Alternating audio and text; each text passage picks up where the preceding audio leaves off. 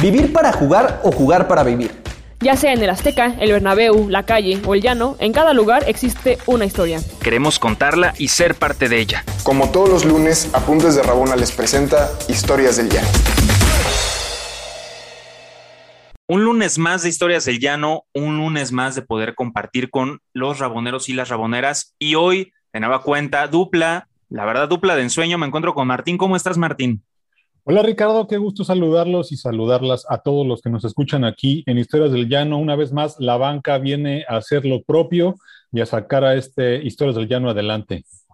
Como, como DVD, ¿no? Eh, revulsivos, revulsivos para cambiar el marcador y, y, sacar toda la ventaja que sea posible. Hoy feliz, bueno, la verdad es que, híjole, yo no sé si la gente se, se, sienta ya harta, porque yo siempre estoy feliz cada lunes que me encuentro aquí con los invitados y las invitadas que nos acompañan.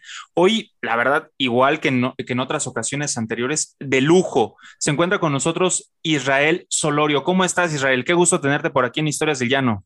¿Qué tal, Ricardo, Martín? ¿Cómo están? Qué gusto estar con ustedes, un gusto estar con las y los raboneros. Yo soy fan de, de, la página, del podcast Historias de Llano. Grandes amigos han pasado por aquí también, así que pues me siento como en casa, un gusto acompañarles. Hoy estamos muy contentos y muy contentas. Eso, eso la verdad, es, es bueno, empezamos bien.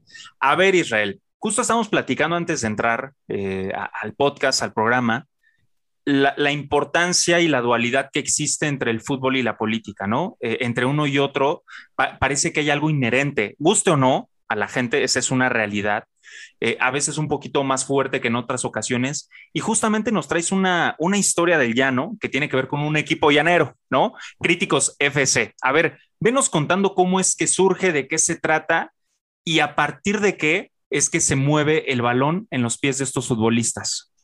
Pues es un equipo muy llanero. Este, me gustaría decir que, bueno, yo estuve fuera de México mucho tiempo, regresé por ahí justo después del 132 en el 2012. Y, y como no podía ser de otra forma, eh, mi forma de reinsertarme en la sociedad mexicana después de todo el proceso, en parte fue gracias al 132 eh, y en parte fue gracias a la invitación a un equipo que se llamaba Críticos FC que curiosamente surgió como, digamos, fue un equipo que eran unos activistas que iban a ver a sus novias jugar y en algún momento dijeron, oye, ¿por qué no hacemos un equipo? Entonces, te podrás imaginar que de buenos no tenían absolutamente nada. Este, compañeros de la facultad me invitaron a jugar y yo, este, pues tenía un rato inactivo, así que dije, bueno, vamos, ¿por qué no? Este, y yo siempre me he caracterizado, ahora ya no tanto a mis, a mis 41 años, pero siempre me han dicho que juego un poco como el Capi Furia, porque juego con esta de filosofía de o pasa el balón o, pasa el jugador, pero nunca ninguno de los dos. Entonces la técnica nunca ha sido lo mío, pero, pero siempre el corazón y la entrega. Entonces, eh, en los primeros partidos, pues entre que andaba fuera de ritmo y que, que siempre he jugado a, a, dejarlo todo en la cancha, este, mis compañeros me decían un poco como, oye, ten cuidado porque, este, pues porque alguna vez este, trajimos otro jugador que, que, jugaba bien y acabó esto en una campal y nos acabaron golpeando, ¿no? Este, imagínate que en, en esa campal yo todavía no había entrado al equipo había un activista que ahora está a favor de la legalización de la marihuana, que siempre ha sido pacifista, y su primera reacción ante la campal fue alzar los brazos y gritar no violencia. Pues me lo abrazaron, lo golpearon, este, bueno, en fin, fue toda una tragedia. Este, entonces de, de ahí decidí invitar a algunos primos, porque sabes que siempre en el fútbol, este, los primos siempre te, te cuidan la espalda, entonces ahí este, metí a mis primos y, y pues empezamos a, a, a, jugar y a competir como, como, bueno, que creo que es parte del fútbol, pero en ese equipo hay unas personalidades muy interesantes. Ahora ya jugamos fútbol 11, ya es más mezclado porque necesitamos refuerzos, pero tengo un compañero que, que es geógrafo. Imagínate para que te, te, imagines el perfil del equipo este, del liceo francés. Y un día ganamos y, no, no, no somos como esos equipos que salen y acaban con las caguamas, ¿no? Es más bien como tan activistas que acabamos echándonos unos juguitos ahí en una, en una tortería en la División del Norte. Y este amigo que, que pues, geógrafo, este hippie, crecido del francés, estaba triste y yo me acerqué y le digo, oye, pero pues, ¿qué te pasa, no? ¿Por qué estás triste? Me dice, es que la neta, la neta, la neta, el otro equipo no merecía perder. Y me dice, todo sería mejor si fuera como en los trompos chinos, que en vez de, de competir nos complementáramos.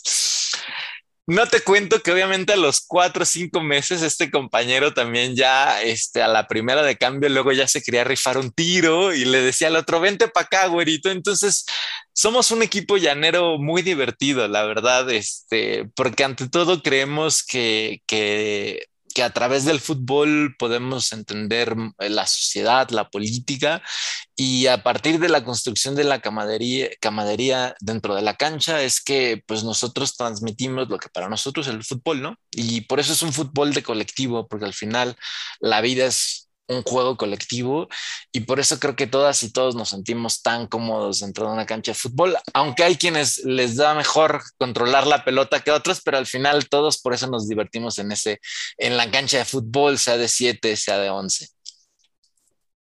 Me llama la atención justamente esta filosofía que cada uno, cada uno de los personajes que ahí están tiene. Pero a ver, pregunta obligada desde, desde mi parte. ¿Qué filosofía justamente enmarcan al momento de jugar? Ofensivo, retención, ¿cómo se visualizan? De, repente existen estas comparaciones. Digo, al, final somos equipos llaneros. Todos hemos estado en un equipo donde dices, no, es que este futbolista o, este compañero, ya le estoy diciendo futbolistas como si fuéramos profesionales. Bueno, perdón, perdón.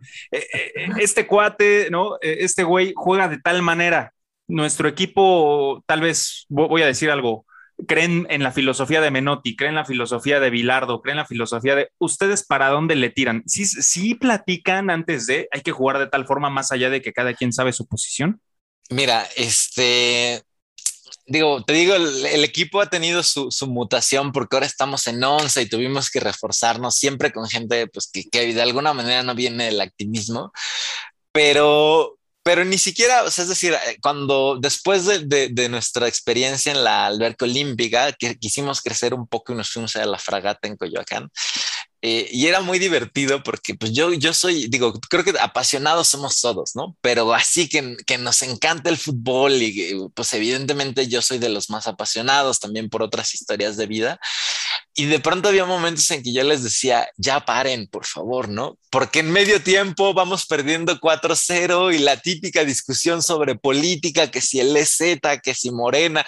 Y yo, compañeros, está chido, o sea, nosotros sé que somos así, pero por favor, hablemos un poco del partido. Entonces, de entrada, yo no sé si, si hay una conciencia colectiva sobre una filosofía de fútbol. Este, creo que a todos les, les mueve muchísimo la política. Entonces, este, los ves ahí en el medio tiempo calentando, estirándose, pero platicando siempre de algún, este, actualizándose sobre en qué cada, cada, cada uno en su activismo político. Entonces, no sé si hay una filosofía colectiva, aunque a mí siempre me ha gustado la imagen, por ejemplo, del, del San Pauli, ¿no? Que tú los vas a ver, este, más allá de que ya se han vuelto también una marca, todo, pero luego hay jugadores que no traen mucho fútbol y que dejan todo en la cancha y que son un equipo pirata, porque al final, pues lo, lo que no puede faltar ahí es el corazón. Entonces, digamos que la filosofía con la que a mí me gusta ver a, los críticos FC, que ahora en nuestra mutación ya nos llamamos a Wirikuta, Wirikuta Balompié, es este, pues nunca se puede dejar de luchar. Por eso te digo que es un poco como en la vida, ¿no? Este, pues o, morimos o vivimos todos juntos, pero, pero entendamos que, no podemos dejar de, luchar y eso se, traduce en muchas patadas dentro del campo, no malintencionadas, tiene mucho que ver con nuestra intensidad y con nuestra falta de técnica, pero a veces no somos buenos fildeando, pero al menos abrazando al, al rival cuando se nos pasa el balón sí que lo somos. Así que por ahí va nuestra filosofía. Oye Israel, y por favor, recordaba ahorita que decías a tu compañero de la insoportable levedad de ganar y entonces que hay que levantar todo por encuestas o hacer una votación a mano alzada, ¿no? En el medio tiempo a ver por dónde nos vamos a organizar. Cuéntanos, por favor, ¿qué es esto de Wirikuta? Pues mira, Wirikuta este, tiene que ver un poco con la, este, si me permiten meterme un poco en la, en la política, entre la pandemia y la política, este, nosotros experimentamos ahí en, en unas canchas que están en el centro comercial en la del Valle y además de que me rompieron la nariz con un codazo, este, los jugadores se sentían muy incómodos jugando en un centro comercial. Este, entonces, en algo, bueno, nos movimos al Fragata este, y el Fragata, digo, aunque estábamos bien ahí, ya sabes, siempre en los comentarios de no, es que, es que este negrete y es que, es que la administración de la delegación y entonces era como, esto es un espacio privatizado aunque debería ser público. Entonces, pues nunca estamos conformes, ya sabes, como buenos activistas que siempre nos quejamos de todo, entonces ya no estábamos en el centro comercial, pero decíamos, no, no, no, porque aquí, ¿por qué? Porque hay una publicidad de Gatorade cuando esto tendría que ser barro y no tendríamos que pagar, bueno, en fin.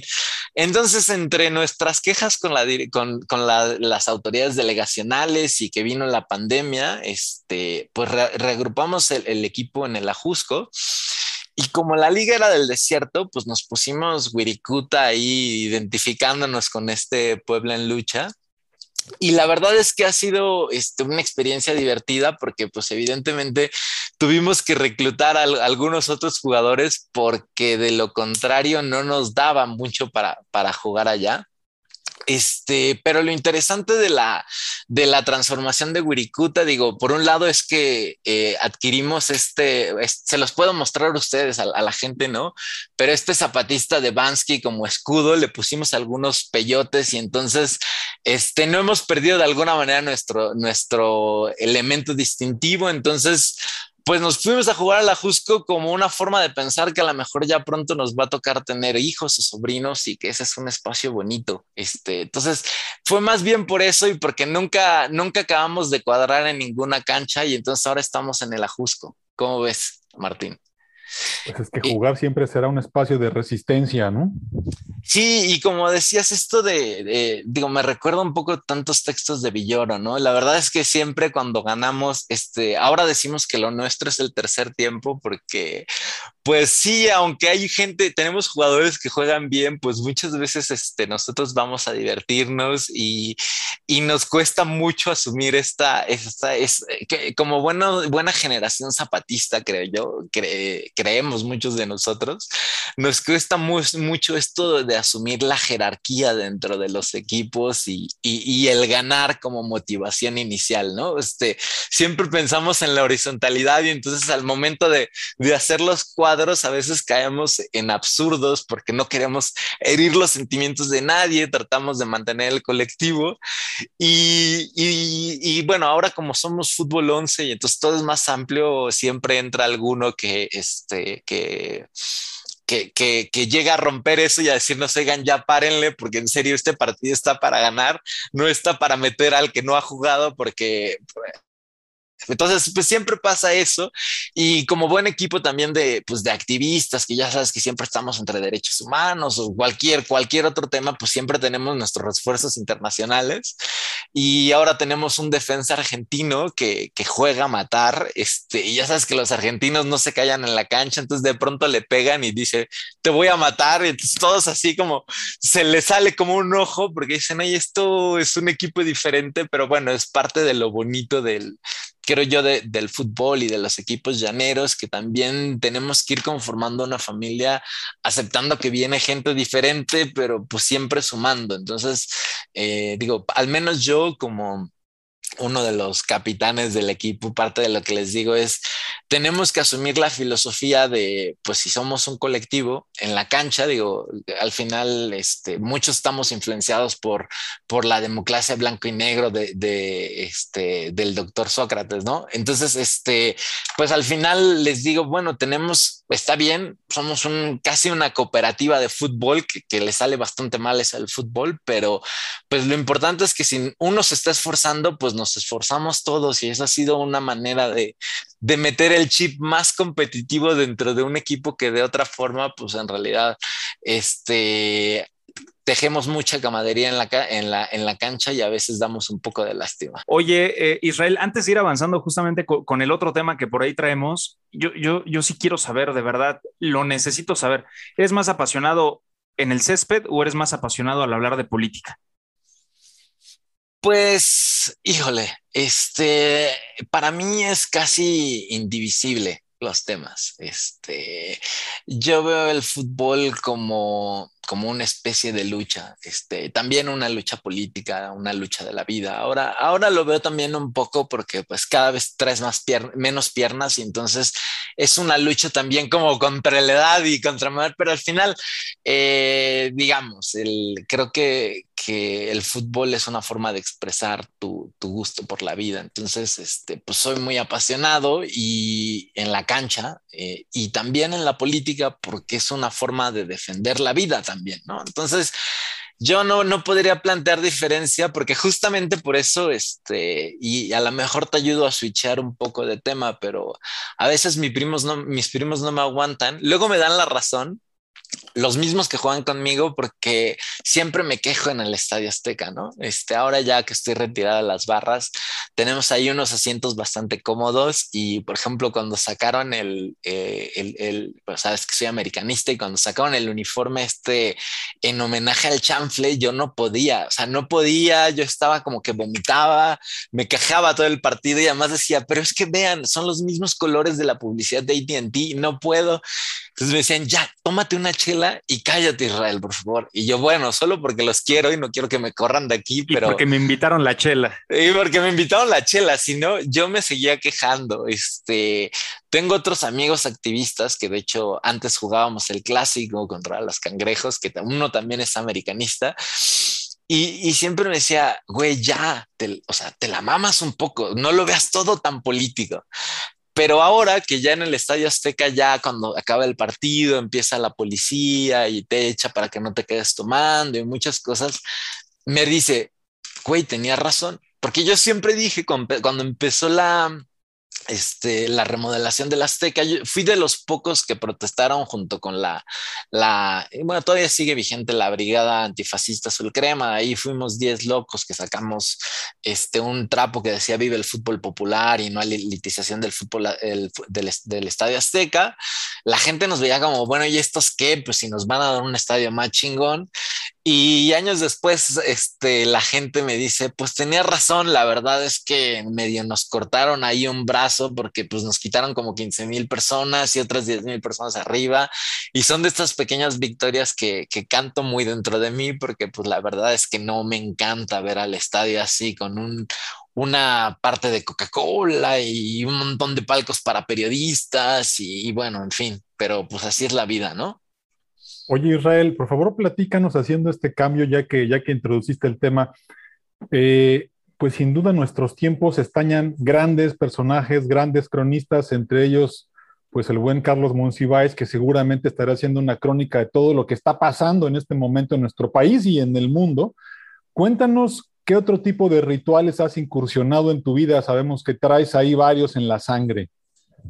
Sí, pues bueno, tú sabes que este, en algún momento de mi vida, eh, pues hicimos ahí el ritual del caos junto con algunos compañeros. Este, la gente, la verdad es que yo, pues imagínate, fue en 1999, yo tenía 19 años, este, ya más de la mitad de mi vida, este, y a mí me sorprende muchísimo porque luego me encuentro gente en el estadio, gente que pues sigue o no en la barra, pero que sigue muy metido en el tema de, de, de la hinchada americanista y que a veces me lo reclama como si fuera ayer, este, y a mí me cuesta mucho eso, este, también me cuesta mucho, por ejemplo, ir a, los partidos América Pumas, ¿no?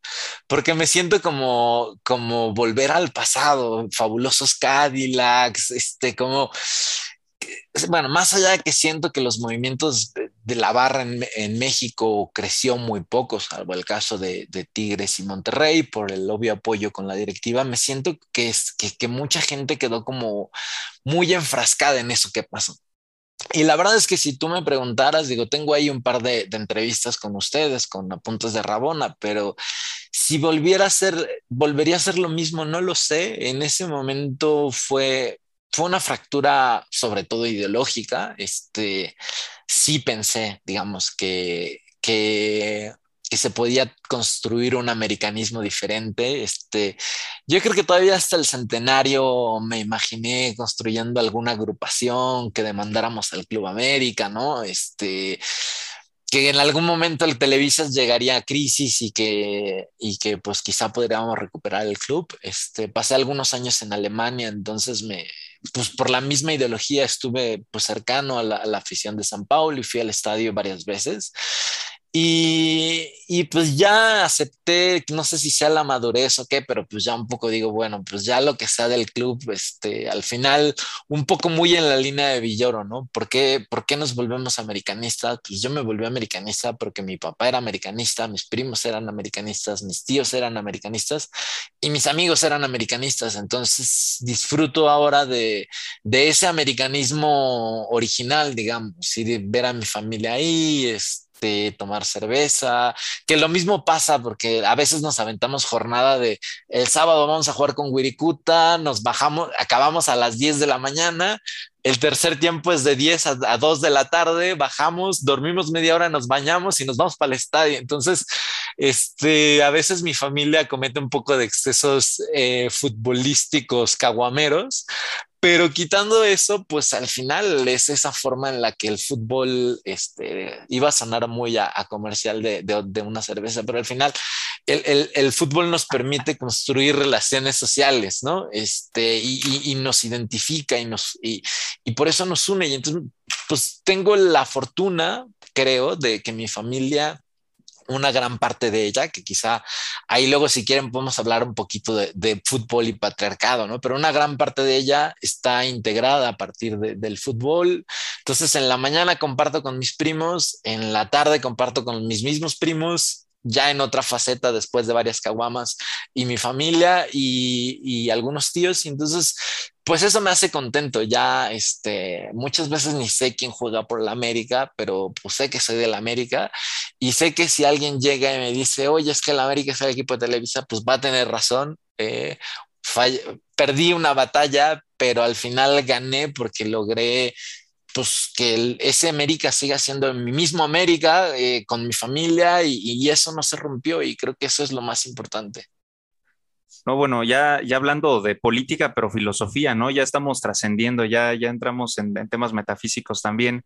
Israel, de verdad, ha sido un enorme placer escucharte. Eh, claramente, claramente nos da para un montón de, de, charla, ¿no? Que escudriñar ahí, pero créeme que ha sido un agasajo escucharte.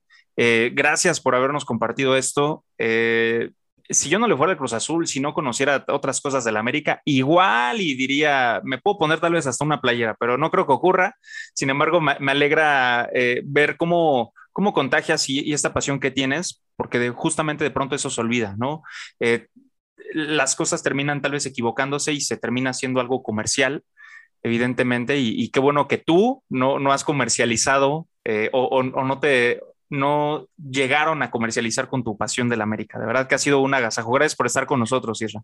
No, hombre, el gusto es mío y ya saben, este, yo sé que, que, no puedo monopolizar, pero con gusto regresamos y a ver si invitan a, también al Buen Piña y nos aventamos ahí unas charlas entre activismo, fútbol, América, este, y les cuento de lo que llegó a ser la Asamblea Odiame Más, que era este, un grupo de americanistas infiltrados en el 132, que, que eso da para otro capítulo, pero con gusto el otro día les cuento, Ricardo Martín, muchísimas gracias y saludos a todas y a todos los raboneros. Oye, Israel, no estaba ahí a Tolini, ¿verdad? Dímelo, por favor. No, hombre, no, claro que no, claro que no, claro que no. Este, aunque hay algunos personajes de los cuales sí, me, sí a veces me dan un poco de pena por cómo pues, se posicionaron políticamente después. No, a Tolini, salvo algún encuentro en Pachuca, no tuve mayor relación con él y además él es santista, ¿eh?